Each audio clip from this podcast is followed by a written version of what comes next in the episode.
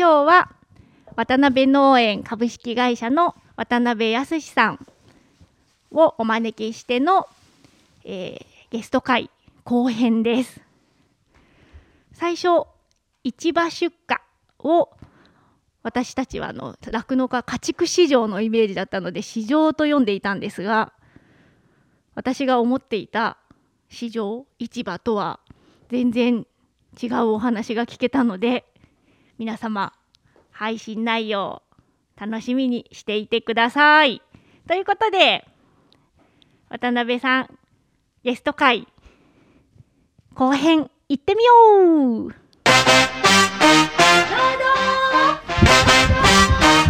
富士山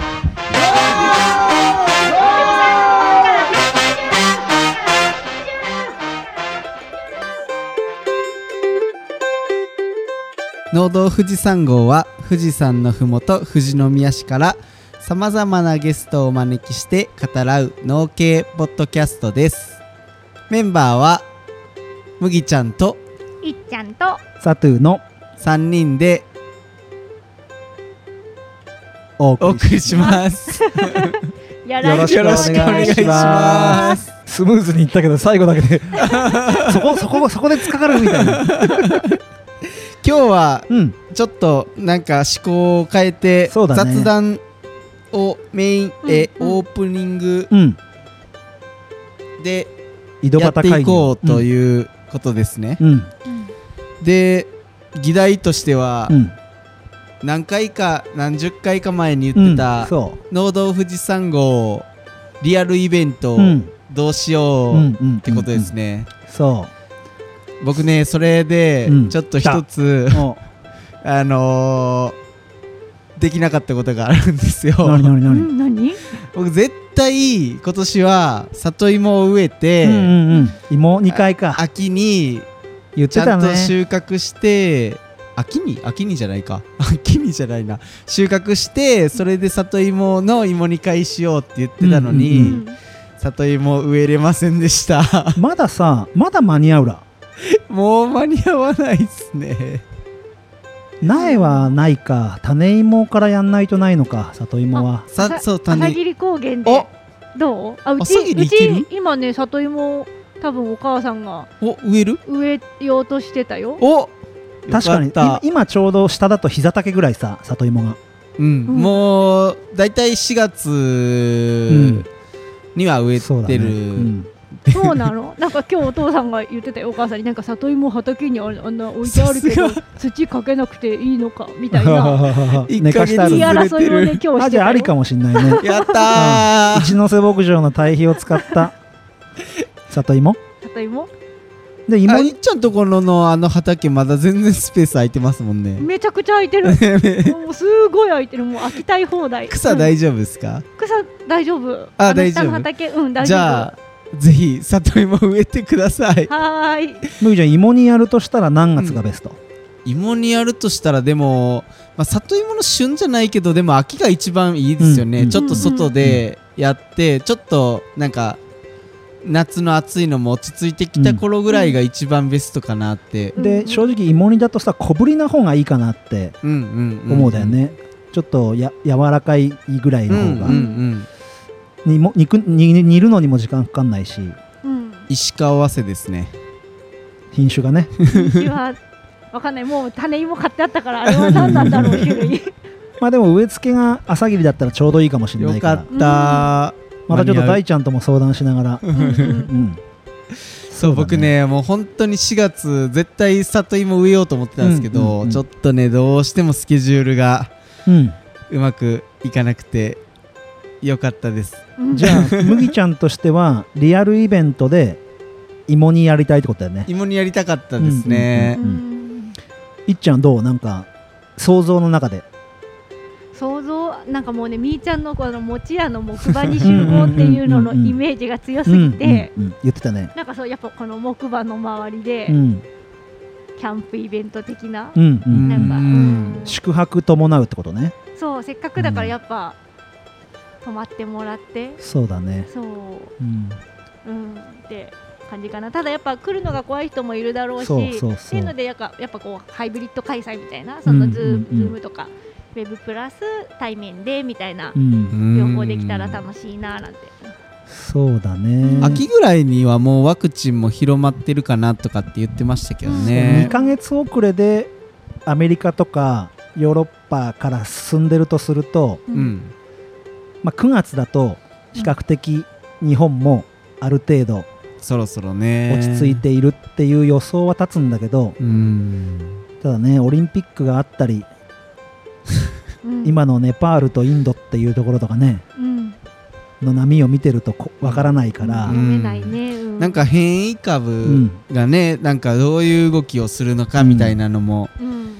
ありますからね。だからまあ一つは野外だよね。うん野外は間違いないだリアルでやるとしたら野外ですね。で場所だよね。うん。餅屋でやるってなるとその餅屋に入るのに金かかるじゃん、あそうか。そうね。そこをまああとイベントイベントでやるってなると、まあ、ここで入ってもらってうん。一つバーベキュースペースみたいなのあるからうん。そこ借りてやるかみたいな。うんでオートキャンプとかやってるからねあそこはうね、うか。あの木馬の上から未成年の主張みたいな やってみたかったけどね。まあそうするとも木馬貸し切んなきゃいけなくなるからね。ねじゃあれしかも割と子供たちに人気ですもんね。確かに、子供たちからしたらめっちゃ迷惑ですね。本当に。俺が考えてたのが杵塚さんゲストで来てもらったじゃん、うんうんうんうん。ニジマスもあるし杵塚さんとこのバーベキュー場使えないかなと思って、おお。ニジマスのつかみ取りあるしニジマス釣りもできるし、うんバーベキューもあって、うん。火も使えるから芋煮もできるじゃん、おおめっちゃいい。で駐車場もあるんだよ、うんめっちゃいい。でもっと言うと青空ピッツァの大塚さんの家が近いのうん。ピザピザ焼いてもらって。っていうみたいなことも考えると、うんうん。新しく今までにないスポットとしてあ杵塚さんとこいいなと思って、うんめっちゃいい。うん、とかまああとオンラインを合わせるならあのー始める前と真ん中と終わりぐらいにまあなんかちょっとズームでつないで僕らが喋って、うんうん現地には来れないけどこんな感じでやってますみたいなのやってもいいかもしれないし、うん。この前あの富士宮でうん、オンラインツアーってやってたの知ってます？何それ？なんかあなんかねで見た気がする。事前にうん。富士宮のまあ特産物うんうんうん。割とお酒が多かったんですけど、うん。いろんな酒造メーカーさんのお酒とで、うん。食材とかをまあ事前に購入してもらって、うん。で家に届いている状態でで半分は収録したのを流して富士宮のこうどういうう酒蔵でうん。そのお酒を作ってますとか、うんこういうロケーションでや,、うんうんやってるとかで半分はリアルタイムのうん。あのネットをつないで、うん。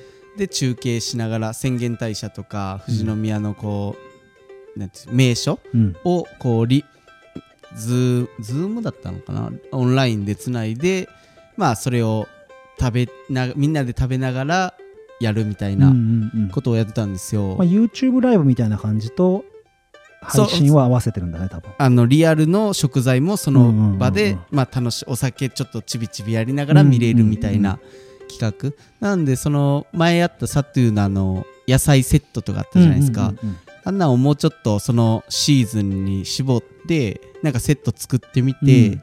でベースとかで販売してみたいなのもなんかできるかもしれないですね、今までゲストさん出てもらった人たちの食材を組み合わせればうんうんかなり面白い富士宮セットになる気がしますね、そうするおと酒もあるし。そのまあ例えばじゃあどっかにどっかの会場で集まったとして、うんうん。リアルに来てもらう人たちとやりながら、うんうん。何時から何時はどっか今は過去ゲストさんの時間みたいな感じにして、過去ゲストさんと喋るのを例えば YouTube ライブで流してみるとかるみたいな。でアーカイブに残してもいいだろうし、うんうん。でまあそうだな。そうだね。リアルで皆さんとやるひメンバーとうん。その収録するメン収録っていうか配信するメンバーと分かれてみてもいいし、そうですね。と w i f i 環境みたいなところがちょっと重要だね。そうそれね、うん富士宮のこの前のオンラインのやつもやっぱりね結構カクカクなっちゃったみたいで、うんうん半分収録しといてよかったってうん。言ってましたね、ん。主催の方が、やっぱり。パソコンで有線でつながないとうんちょっと回線としては苦しいかうら、ーん。だったみたいですそうねするとちょっと考えるだね。うん。まあ、きまあそんなもんでいいっすよ。今日のところは。なんとなくそのイメージ固めていきながら。うん。あ準の杵備するなら。塚さんのところのうん、わさび農園は本当見てほしいですね、うん。ザ・富士宮だなって感じするね。水もそうだし、すごいねこの川の流れの音をね、うん。なんか聞くとね癒される めっちゃ気持ちよかったですね、あれ本当に秋でもちょうどいいと思うし、うん。紅葉の季節だから白糸の滝も近いし、うんうん。すごくいいんじゃないかなって、ううん。んちょっと迷うかもしれないけどね来るのに。場所的にね。でもあこでバーベキューできたら最高ですね。そう。じゃあそんな感じではい。ぜひぜひリスナーさんは今後の進展も楽しみにお待ちください、はいそれでは、うん。今回のメインディッシュは前回に引き続き渡辺農園の渡辺康さんネギ長ネギですね、はい。えー落花生人参を富士宮で栽培されている渡辺ん康さんに、えー出荷方法ですね。市場とかのことについて、えー詳しく聞いていきたいと思っていますので、えーそれではメインディッシュへメインディッシュへ。ゴーゴー。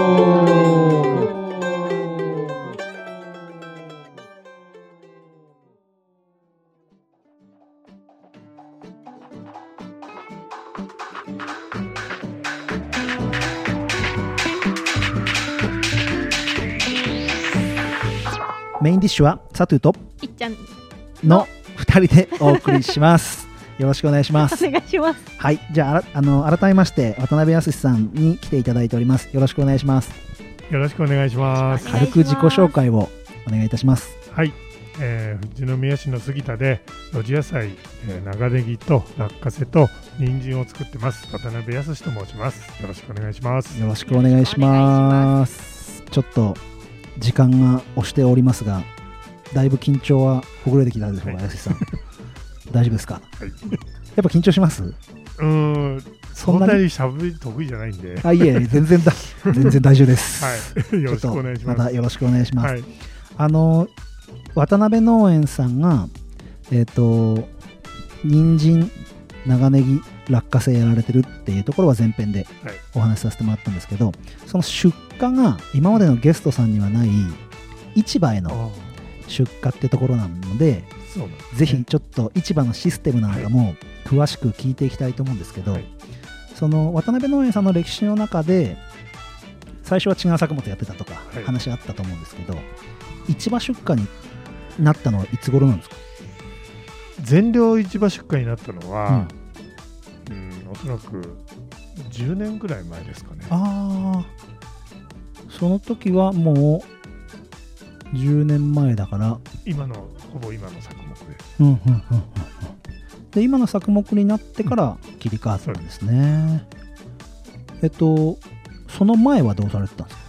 えーっと、様々ですね。ああじゃあ本当に一部市場とか、うん。一部スーパーとか、うんうんうん。えーそういう出荷ですね。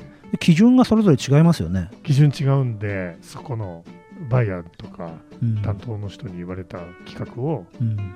にして全部それぞれにうん。注文を受けて出荷したりもしたしてたんですね。うんやっぱいっちゃんその酪農だからさうん。もう牛乳って基本的にもうドンってタンクに入れたものを、持ってっても持っらうでしょ？てってもらうっていう。なんかもう自分のとこでこう、うん。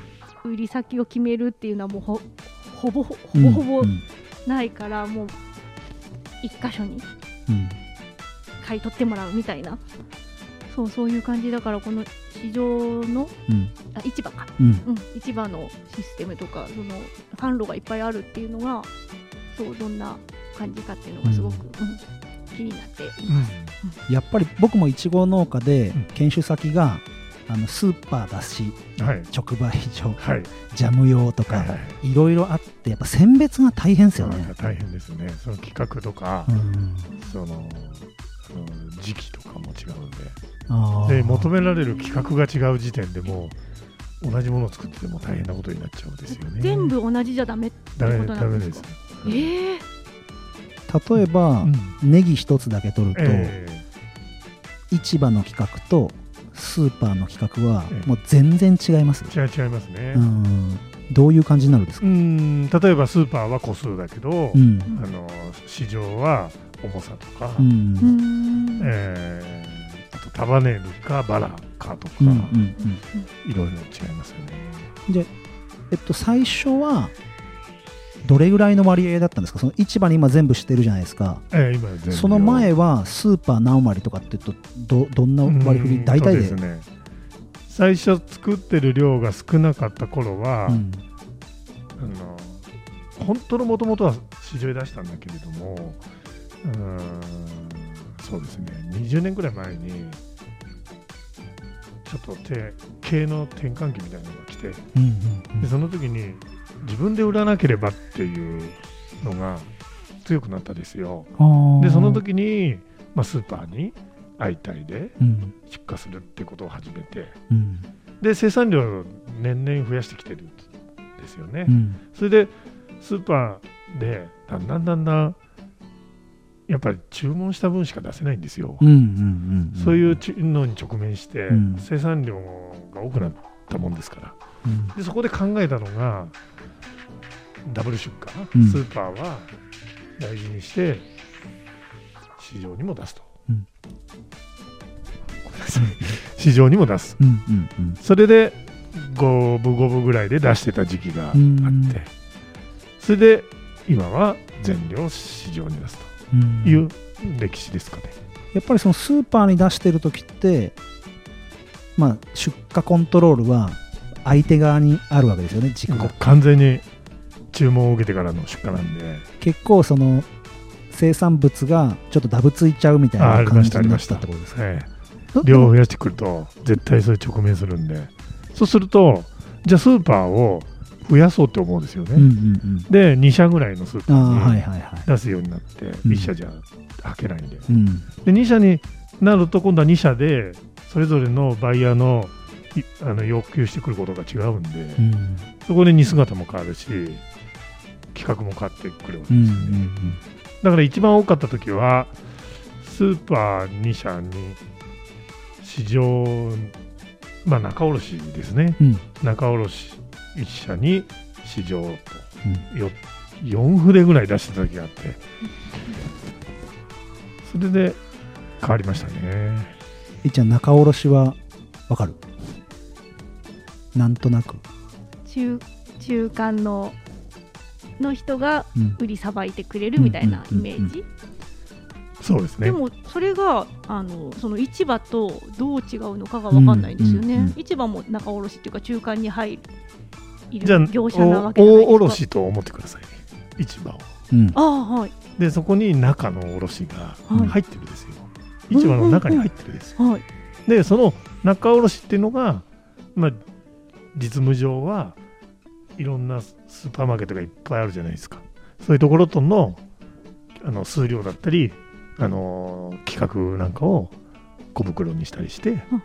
収めるんですよ、なるほど。そはい、じゃああこう価格的にはその何し市場に卸すとまた仲卸が入っちゃうのでなんでこう二重に手数料が取られるというかそういうイメージなんですか？う仲卸がある市場と卸がない市場があるんで、そうなんですか。ええ。そう今回ツイッターで、うん。あの市場の出荷に対するところをなんか質問ありますかって言った時にやっぱり市場によってもその売り方を選べる。生産者がその仲卸通す売り方のとこに出すってこともあるし、うん。相対で例えばスーパーがポンって落とせる売り場があったりとかするんですよね。あはい。市場の中でも分かれてる。へなので自分たちの荷物は今はあの、まあ、恵まれてまして割とうん担当の方がいてスーパーにあの相対で下ろしてくれるんでまあ値崩れだとかそういうのが割と割と少ない方。やっぱりね野菜っていうのは大きな相場がありますのでどあーそうですよね。その大きな相場の中で動いてるんで、うん。それには逆らえないかなわないんだけど、うん。その中でも割と安定して、まあ、価格が取れるっていう。うん。で量は市場なんでねうん。もう本当にもう目いっぱい作って全部持ってくんで。うん。だからそういう農業を目指したのかもしれないですね。自分で売ろうっていう時代が多分10 20年ぐらい前にうん。自分で売らなきゃ、でうん。6次産業とか言い出した頃ですよね。私が作りましたとか。うん。でそれはそれでいい農業だと思うんだけれども、うん。自分が生産量を増やしたことが原因でだんだんそればっかでできなくなるんですよ、うん。うん。そしたら今度は自分は生産者なんだなと思って、うん。生産したものってあの農が一番悲しいのは畑が残るのが一番悲しい。そんですすね。なんで目いっぱい作ったら目いっぱい売ってほしいってうん。まあ人頼みなんだけれども作ったものまでは責任を持って出したら全部売れるっていう状態。ん。で今なんとか今ねやってます。だやすしさんのところはどっちかというと競りの市場っていうイメージじゃなくて相対の市場って感じあそうです。富士エリアって言って富士表のこの辺の荷物をまとめてさばいてくれる人がいるんでそのもちろん次の日値段は決まるんだけどその人が値段をつけてくれるんで。うん。で多分いっちゃんのイメージしてる市場っていうとうん。いくらいくらいくらそうそうそうそう。オークション形式の。そうそうそれしかイメージになかった。指で何円とかっつってそうはいそうそう。いくらみたいな感じだけど。なんかさほら帽子に番号とかつけた人が そうそそうう。やってるイメージだけどなんか想像以上にその市場の種類がいろうん。いろいろあって仕組みがいっぱいあってちょっと今驚いてます。初耳ですそうです。うん。で仲卸みたいな方が、まあ、スーパーのなんていうんですかね。買い手となって来てくれてやすしさんのところのおいいくらで買いたいって言って相対でやってくれるっていうことですね。そうですね。うん。んうん。会い会いたい。えっとすお互いにうん。えっとまあやすしさんのものを直接なんて言うんだろうな。えっと市場にあるんだけどやすしさんのものを直接買えるというか市場としてはいポーンって並んでそうですそうです。それが誰かが買うんじゃなくてそうそうそう。担当の人がその荷物をちゃんと管理しててくれるんで、うん。あのスーパー今日はこっちのスーパーに行くとかうん。こっちのスーパーに行くとか決めてくれる人がいるっていう。うん。うん。そこのやりくりを市場がしてくれるわけですよね。そうですね。だからなんかすごい偉い叩かれるとか値段が。うんはないですね。ないですよね、はい。うん、なんて言うんだろう。一つ保証されてるというか、うんうんうん。うん。あうちらが子牛を売りに出すときに農協の人が間にいるみたいな。農協を間に挟むみたいなうん。感じってことなのかな。まあそうですね、うん。直接自分はスーパーに売ってるわけではないので、うん。市場から確実にスーパーに行くんだけど、うん。うん。そうです間に入ってもらってる。あうん。それも考えましたね。自分で入り口から出口までやる方がいいのかーううん。ん今の携帯はそうじゃなくて出荷までを自分が責任持ってやることでそれに値段が見合う値段がつけばうん。自分はそういう農業の方が今はやりたい。うんうん。今はですね。なんでそれで出してるんですよ。っていうのはあ話してもいいですか？いいです。全然いいですよ。あのーそうやって局面って10年一昔ってよく言ったもんでね10年ごとぐらいに来るんですよすごい波が、うんうんでその波が来た1回目の波はやっぱりお茶の暴落から作目転換ですね、うんうん。それが収納してすぐだったんで。そこでじゃあじ野菜を増やしていきます。こ今度販売ですよね。うん。で販売でスーパーの販売市場の販売でやっぱり2回目の波が来たですよ。スーパーで全部はけきれなくなってうんうんうん。でその時になんか5050でやってた仕事はやっぱり将来的にはもう100と0にしないと多分生きていけないなと思って、うん。で市場を選んだんですよ自分は。でその時にすごく声にしてくれたスーパーのバイヤーさんが言ってくれた話が今でもすごくこう残っててあの渡辺さんは迷うことなく作ってくれと。で買えない自分たち買い支えられない自分たちが悪いんだからうん。あのー市場に渡辺さんの2があればそれを自分たちが市場から買って店頭に並べるからって言ってくれたんですよ。うん。でそれを聞いた時に生産者だなと思って自分は何も売る人じゃないなと思ってうん。考えがね今に、まあ、そうなったと、すごいありがたいですよね。ありがたいですね。そのバイヤーはそういうふうに言ってくれたんで、うん。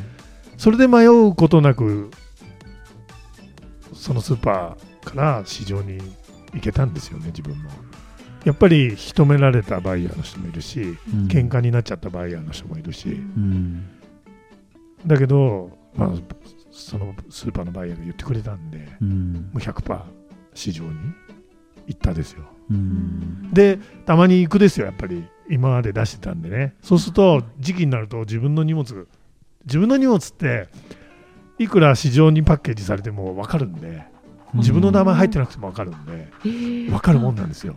そうするとあ置いてくれてあるって思うんでね。うん。それを見てねなんかやっぱ農業もね難しいなって思うんだよね。でスーパーとしては自分たちの取り分が減っちゃうわけじゃないですか。市場に取られる分がもう増えて明らかにくるので減りますねでなおかつその市場に出されてるものは自分たちがお店に並べる形になってなかったりするものもあるわけじゃないですか。あそうですね。パック詰めがしっかりされてない、ね。自分たちが一番売れる量で並べられてるわけじゃなくて、ええそこから自分たちで持って帰って選別してええスーパーに並ぶわけじゃないですか。そうですよね。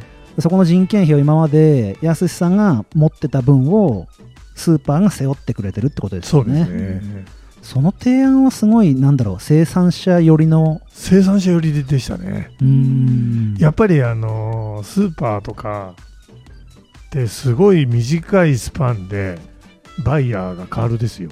うん。うんでバイヤーが変わっただけでもう店の方針が変わっちゃうんで。そうですね。店がどっからどれだけ仕入れてどういうものを置くっていうのはもう産地バイヤーとかが権利後に来てるんでうんその考え方で変わっちゃうんですよ。うん。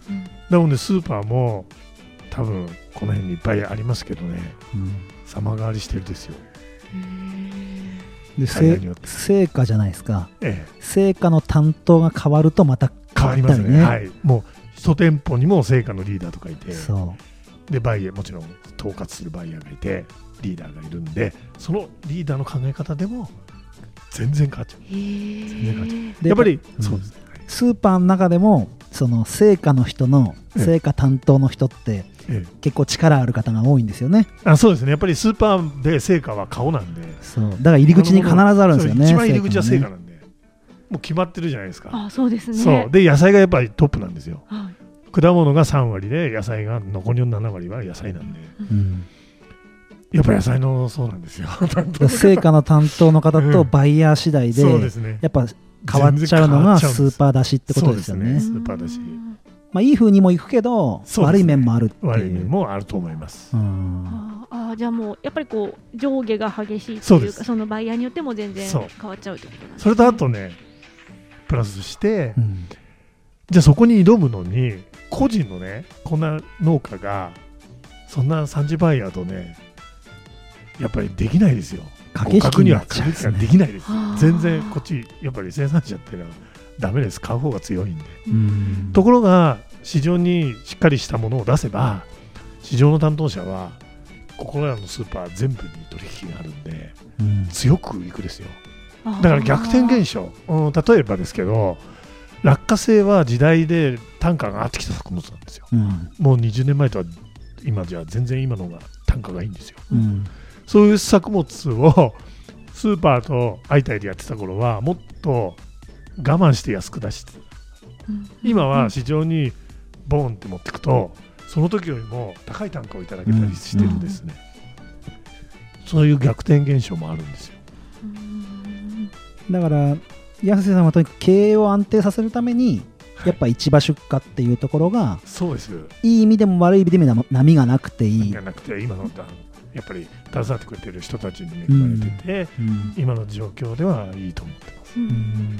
だからこそ前編でも出たその福利厚生じゃないけど休みの部分とかも安定させられるといあうかそうですね。一定の出荷でいけるってことですよね。あの相対でねスーパーでやってた時よりも休めます市場の方が。市場って必ずうん。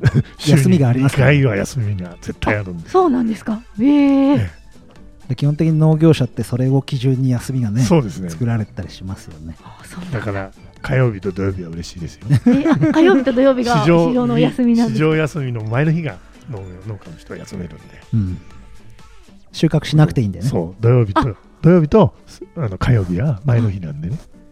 休めると。おおなるほど。うん、でそこら辺をうまくコントロールするのにやすしさんはとにかく市場だっていうことそうですね。はいその出荷の企画はい。的なものもやっぱ負担小さいんですか？市場出しって。えーとですね、やっぱりそのパッケージはこれを挟みなさいとか、うん。そういったことはあるんですよ、うん。全部それも経費がそれを買ってそれを挟むんですけど、うんうんうん。でもその挟むことでそれが確実に市場からスーパーに行く行くうんっていう保証だし、うん。あとは今担当してくれてる人が市場って全地方市場だけれども全国から荷物をうん。止められないですよ絶対に、うん。ない時困るから。い。いくらあっても来ちゃったり過剰のこういう波があるけど、ん。止められないので、うん。でその時に京線で来たり産地門で来た2頭うん。自分たちが自腹出して 出した2これをどう評価してくれるかがうん。やっぱり今の担当者は地場を高く評価してくれるんですよ。強みは新鮮しかないんですけどね、うん。新鮮だけは強みなんで。その日に行って次の朝にはスーパーに行くんで、うん。うん。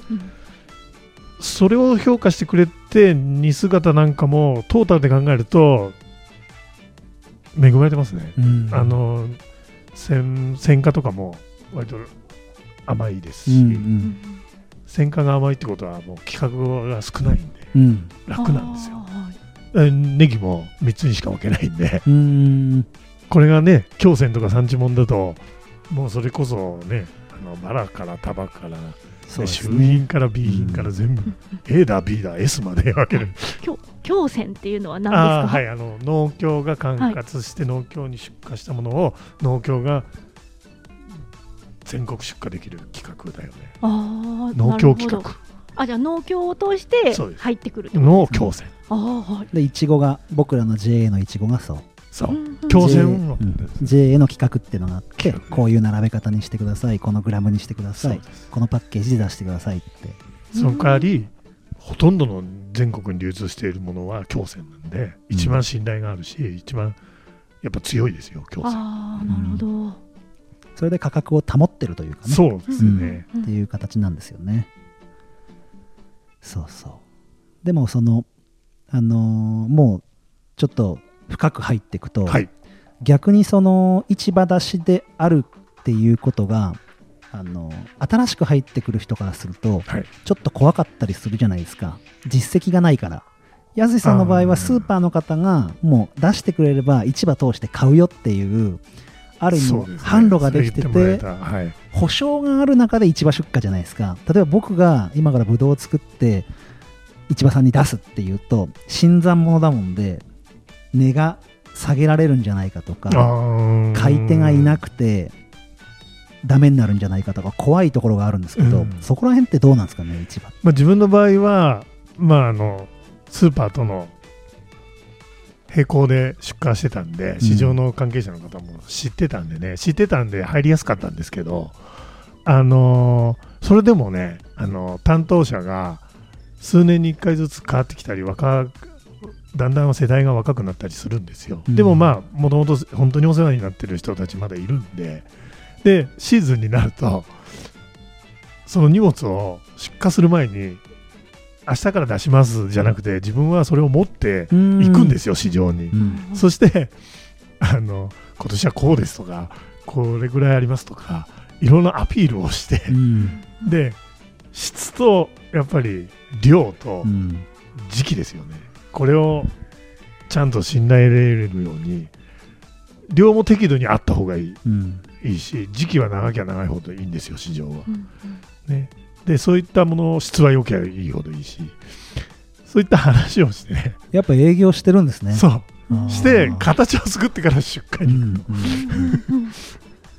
やっぱ渡辺農園としてこれをこういう風に出します。あはいはい今年はこうですよっていうのをうんうんうん。直接顔を見てそうですね。で部長さんとかと話をしですそうです。て部長さんと話をすはあやっぱそういう努力をするんですね、るはい。だから比較的安心して買ってくれるし。そうですね。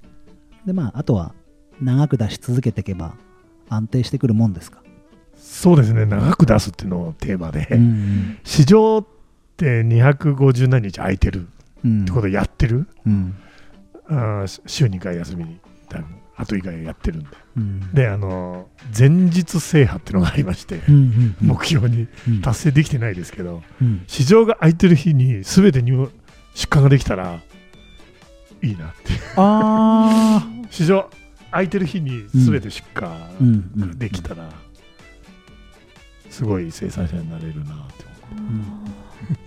なかなかできないですもう常に出荷し続けるってことですよね。できないんですよそれがね。でもそれって要は作付けがそうですね。とにかく？作付けがあって物もなきゃダメだしあの仕事も回ってないとなんない、あのね出したくてもね他の仕事をしなきゃなんなくてねできないって時があるんですよ、うん。例えば人参って言ったら例えば収穫する期間が1ヶ月あるとしたら毎回毎回その収穫適期が来るように植え付けをしそうですね。そのためにも畑の準備もはい。畑のローテーションも組んでやりたいってことですよね。それは大変なことですよね。大変なことですね。な か出なかす量が多いと。できないんですけどもそれ目指してますね。前日制覇。富士宮ってやっぱ高低差もあるからあの畑によってね。先に植えたけど先に来るかっつったらそんなことないですよね。ないですよね。逆にそれを生かして順番にリレー出荷とかもありなのかなとかうん。思ったりします、その畑の特徴もつかみながら、ね。作物の特徴もつかみながらって感じですね。どういっちゃん、市場出しのところ、だいぶ頭の中でうん。認識できてきた？うん。ただもう一個あと市場について質問で、うん。はい。市場に出したからといって全部売れるわけではないんですか？市場が全部買い取ってくれる全量買い取りですそれなは全量買い取り、あはい。まあ、それは法律ですよね。そうですね、絶対に値段はつくんです。あの上下はありますけど、値段はつく。出した分はもう必絶ず対に売れるっていうことなんですね。でうんうん。返品は絶対にない。クレームはありますよ。うんうん。クレーム対応してはい。改めますっていううんうん。お詫びの話とかそういうのはやるんだけど担当者と、うん担当者もス行った先のスーパーからのクレームが来ると。自分にこう戻ってくるっていうことなん。だけど、はい返品とあと単価がつかないってことはない。ですよ。うん。それが市場法っていうので守られているんですよね。そうですね、ううん。んだそれはその偉く叩かれるってことはないですよね。ないですよ、うん。うん。うん。うん。それが多分初めて出す人とかは怖いんだと思うんですよ。すごい市場ってなんか競りになってるイメージがみんな持ってると思うんですよね。だからあのやっぱり飛び込むことも大事だけどあの自分の作ったものとでもね物だけじゃないと思うんですよ。自分も行って物と人を買われると思って話し行った方がいいと思います。はい。市場とかに。自分の作ってるものとか量とか質とかうん。時期をお話しして買ってもらいたいと。うん。うんあんまり単価のことは言えないんですけどね。し買ってもらってるんで、うん。そこはわきまえつつもアピールすると。うん。そそうやって市場と付き合う、うんなるほど、うん、単価のことばっかり言うと市場もう嫌ってきますんで。もちろん単価取りたいけどはい。まあ自分のネギに何点がつくかな 何点つくかなと思って、ね。そうやって出す出していけばいい。楽しいですよ、例えばスーパーとかだと,、ええっと今年落花生が不作でしたとするじゃないですか。えええそれをスーパーに買い取ってもらうえ代わりにネギをうん。ちょっと安く出すとかそういう駆け引きがスーパーとかだと起きちゃったりするじゃないですか。スーパーとそうですね。市場スーパーとありましたね。そういう時ありましたし。これを買ってもらう代わりにこれは安くしてもらうとそうです。あかのーそれやってた頃、うん。スーパーと相対にやってた頃やっぱりねスーパーのバイヤーとか担当者って売価から決めていくんですよ。うん。生産状況とか生産量のこと何にも分かんないですよ。スーパーの人っていつ何があるかだけはめちゃくちゃ詳しいんだけど、それがどれぐらいあるとか どうやって作られるなんてことは何にも知らないので、この日いくらで売るからいくらでちょうだいって言われるんですよ。そうするとこっちはその時にあれば対応しますけど世間の相場もあるしだから両目でね対応しましたよ。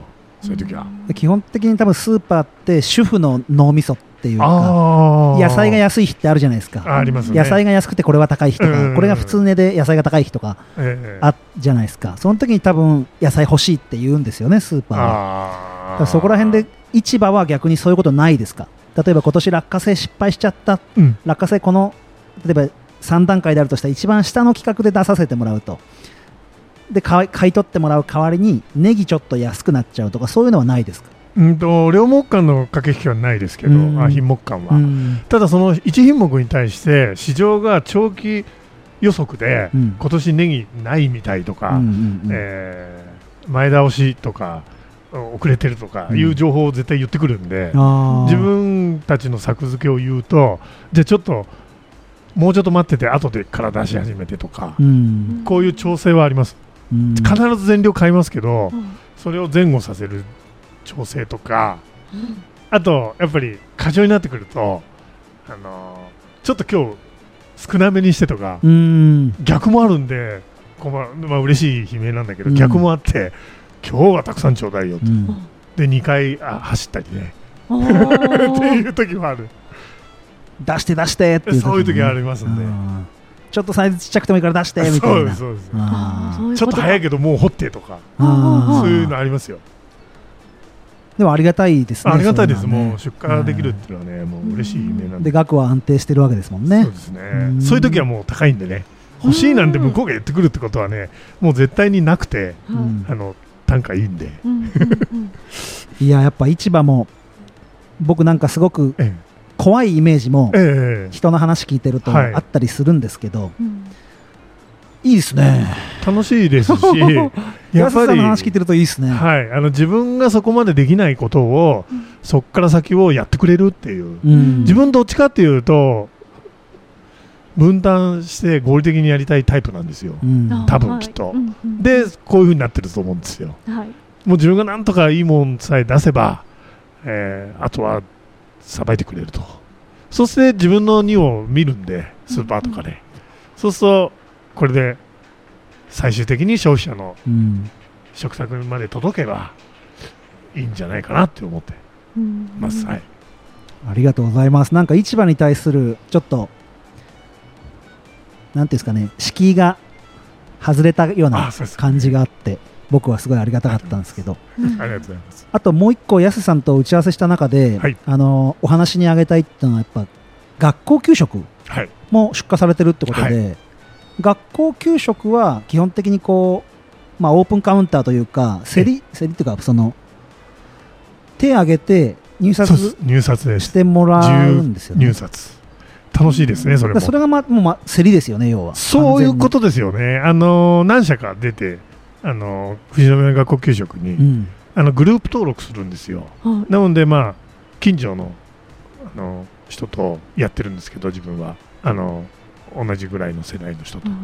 で入札なんでまあ安いところがうん。落札できるんだけど、富士宮を優先してくれるんですよ、給食自体がうん富士宮さんをキロいくらまで優先するとか、地産地消ってですね。地産地消で、なので結構八百屋さんとのやり取りなんで生産者ベースで考えるとあの単価もいいですし、ああそうなんですね、うんそうですね。あのいいですよ。ああ八百屋さんと勝負して勝てればいいわけですよね、そうか。うん。うんうんうんうんうん。八百屋さんがはい、えっ、とまあ簡単な話、まあ、売れ残りではないけど、ええ。手を挙げてくるわけですか。えそうですね。2週間前ぐらいの入札になってくるんで、2週間後の相場と量をねこう予測しながらやると思うんですよ。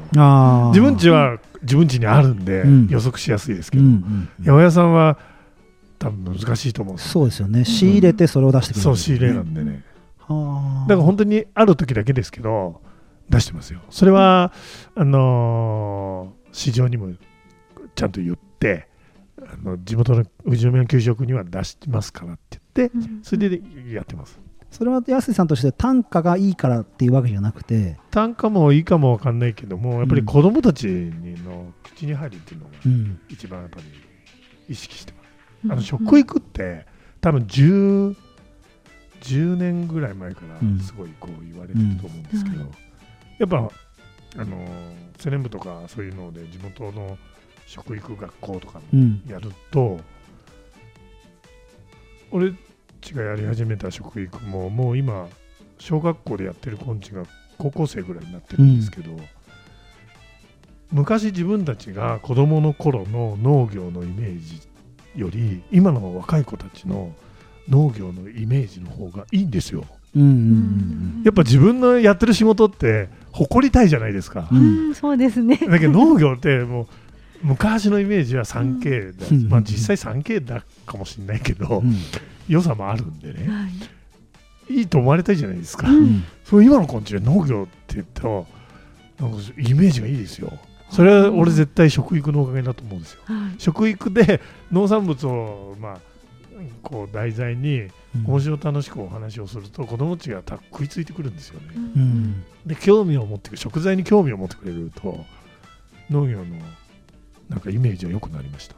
うんやっぱそういう意味でやっぱ学校給食に出すっていうことはね。一つプライド持ってやってるってことあやってます、ん。2学期の給食に入ってる人参は全部うちの人参だよとかうん。子供たちに言うと拍手をもらえるんですよ。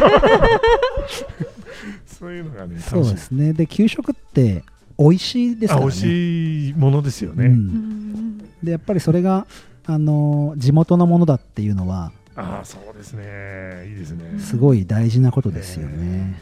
で、まあ、ましてや、やすしさんが目の前で僕が作ったんだよなんて言えるとね、そういうのが楽しいですおねーってなりますよね。でまた、やすしさんの規模で全部出してると、すごい範囲の学校が、やすしさんの給食出そうしてるってことですね。富士宮の給食に全量出せるんで一応、うんそのシーズンだけですけど。すごいですね、それは。人参って毎日あるんですよ注文が。うんうんはい。で2学期はね全部うちの人参でって言って。うん。だって緑黄色野菜必ず入れるじゃないですか、給食って。そうですね絶ね。対人参欲しいですよ。え。人参とかね、いいですよね。彩りもいいし。えそうですうね、ん。じゃあやっぱ学校給食は出します。市場にも言って、もう公認のもと出してます、うんうんうん。いいっすね。落花生は出さないですか？落花生はねアレルギー物質らしくてあそうかそうか給食のメニュューにねないんですよ、うん。本当は出したいですけどね、あの甘煮し甘煮にしてええ。出したりはしてますけどねたまああ、注文あればねぜひ出したいです。に、うん、でもちょ量がちょっと少ないですねそうですね。確かにやっぱ人参が一番多くて長ネギもまああるんですけどね。で長ネギもシーズン中は出しますんで、はい。いっちゃんとこもねうん。給食といえば牛乳なんで。ああそうですよね、牛乳。富士の国乳業には出してないよねいっちゃん。と出し、てない。富士の国乳業さんの話も聞いてみたいなと思うけどね、うん。学校給食に出してる牛乳、うんってどういうとここだわってんのかとかね。うん。食育ってすごい大事だなって思うんで、うん。うん、そうですね。いっちゃんどう聞いてみたいことがある？他に。大丈夫、とりあえずはい。大丈夫です。はい。じゃあ時間もいいとこなんで安瀬さんありがとうございました。ありがとうございました。ありがとうございました。じゃあ一緒にですねあのデザートへ富士山号を一緒にはい。言っていただいてもよろしいでしょうか。はいわかりました。それではデザートへ富士富士山山デザートへ。富士山ありがとうございます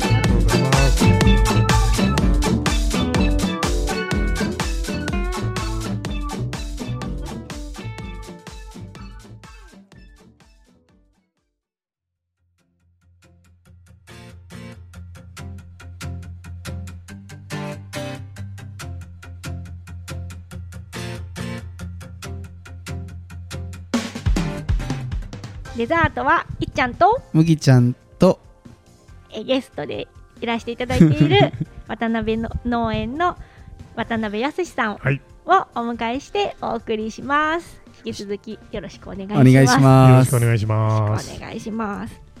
はい、あの市場出荷に市場、うんうん。あれ？市場？あ市場。か。うん。市場出荷。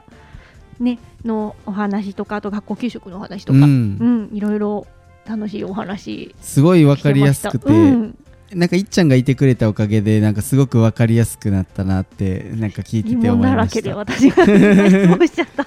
なんかあの聞いてると本当にこう楽しそうだなって思って いいなって思いました、うん。僕他の農家さんでもその市場に全量出荷されてる方も、やっぱりねなんか出荷が楽しそうなんですよね、だけどやっぱりなんかツイッターとか SNS とかで見てるとなんか市場って結構悪くなんか JA とともになんか悪く言われる存在だからそのなんかやっぱり実態と違う人がそういう発信をしてるなっていうのをすごく感じたりもするから本当に知った上でそう言ってる人と何も知らずになんかこう発信してる人とうん。なんか玉石混交というかうん。こうやっぱりその一時情報い今日のやすしさんのお話が一時情報だったのでそれがやっぱりより多くの人に知ってもらえるといいなってなんか話聞きながら思ってました。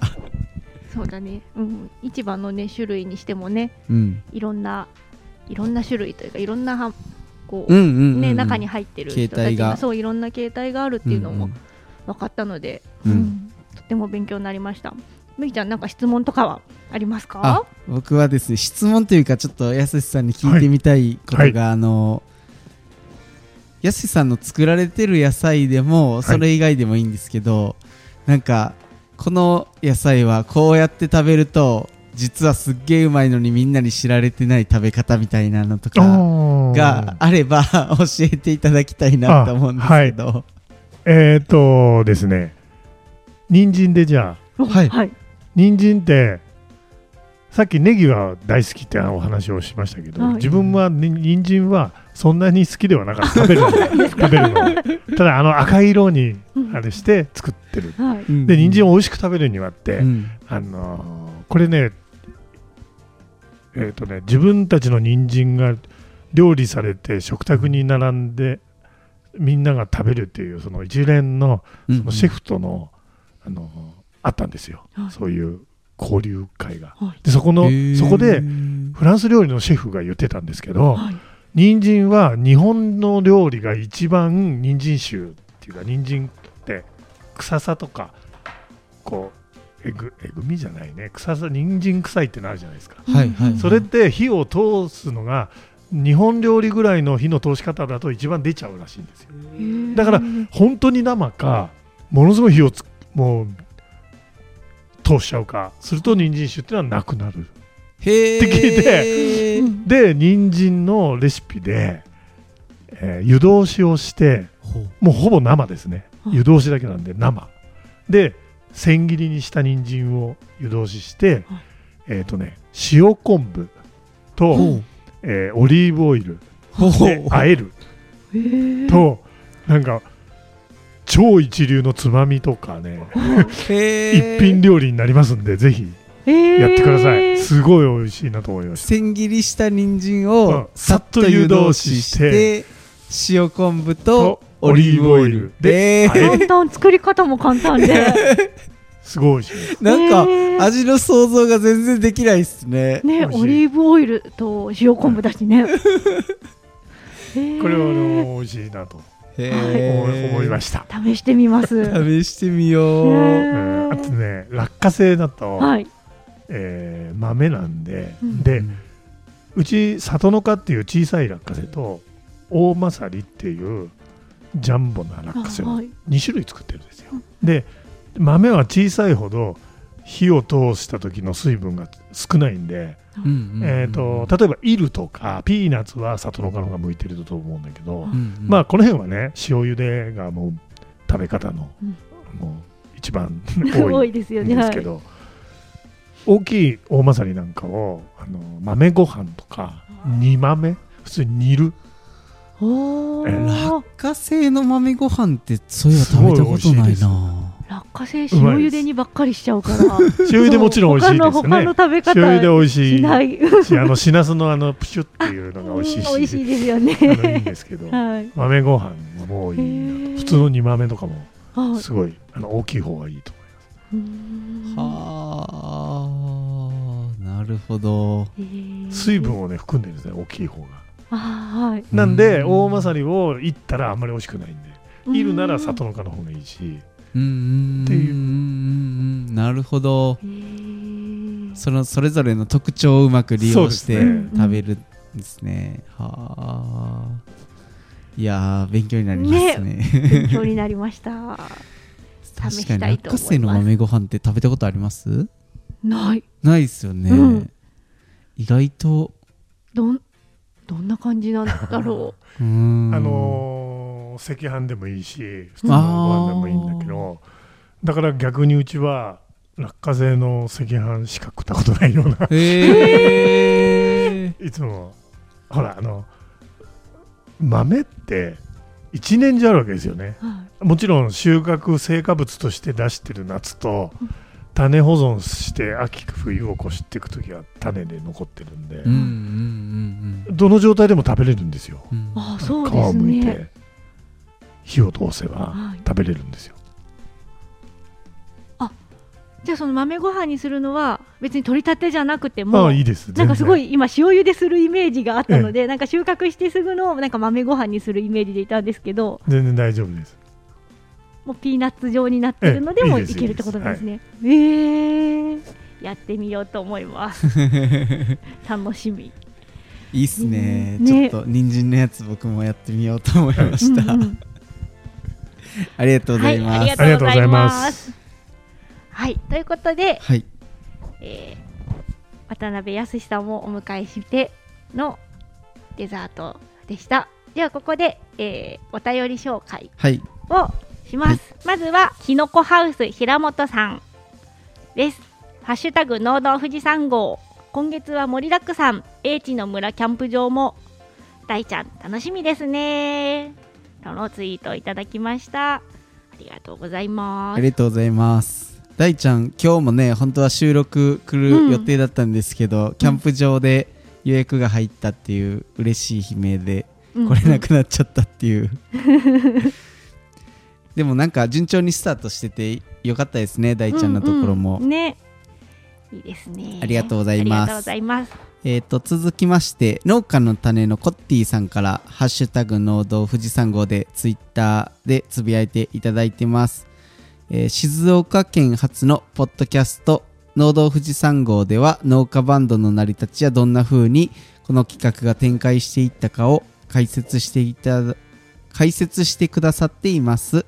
これは分かりやすい。こちらもぜひ5月配信の予告もわさび農家特集など楽しみです。ということであれですねの農系ポッドキャストの日にえっとサトゥーが前日でしたっけ？前日に気づいて急遽撮ってくれて配信を ポッと出してくれたやつの配信を聞いてコッティさんが発信してくれてて農系農家バンドすごかったですね。なんかうん見てちょっと感動しましたね。うん。すごいなんか12万回ぐらい再生されてて。すごっ。そうすごい良かったですね。あとあのシカヘデケロヌの A ちゃんがこう後で後日談というかその時の心境とか思いとかを語ってるのも聞いてなんかすごいグッてきました。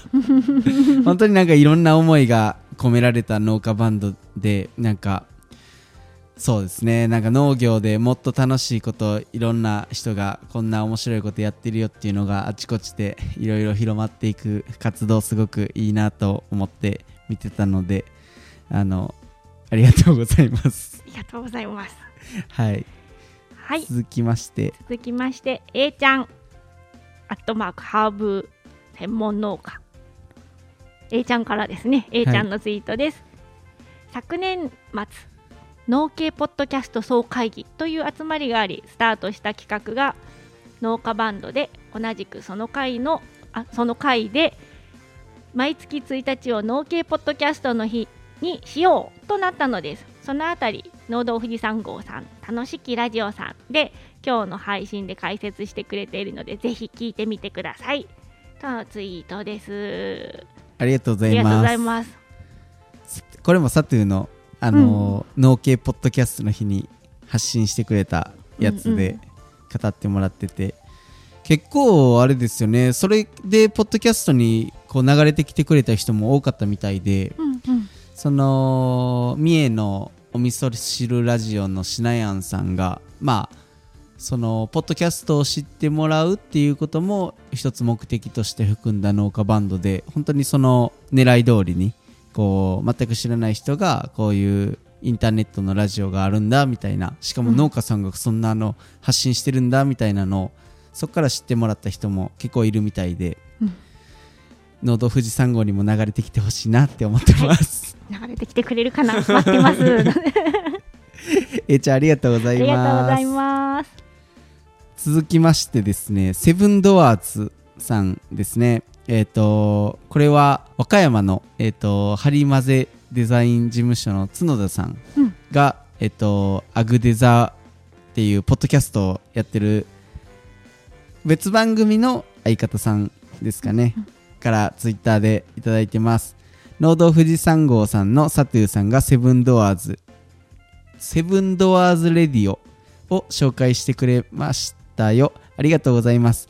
ええ声で配信中、いつも聞いてます。ということで、はい、ツイッター、ツイッターでつぶやいていただいていますあ。りがとうございますサトゥーがこ、なんかいつだったか紹介したというか、あのーサトゥーのお気に入りだ、結構しかもお気に入りの上位ランクに入るっていう話で、そう、なんかすごくこれで、あのーその配信を聞いて喜んでくれてたみたいで、逆になんかありがとうございますという感じですね。あの、セブンドアーズのカジさんですね。ありがとうございますあり。がとうございます。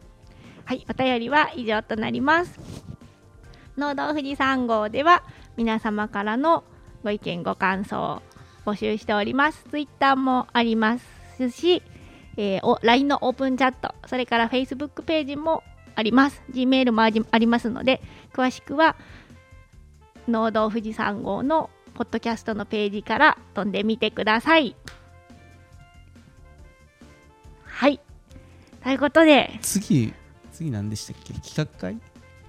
あ、エブリデイリー。次次回はエブリデイリーモーモーの配信となります。よろしくお願いします。はい。ということで、えー長時間にわたってあの渡辺農園のわやす渡辺康さんにはお付き合いいただき本当にありがとうございました。はい。とても素敵な回になりました。いろんなお話聞けてとても楽しかったです、うん。はい。ということでみんなで一緒にはい。えー富士山号で最後締めます。ではまた来週へ。また来週へ。ゴーゴー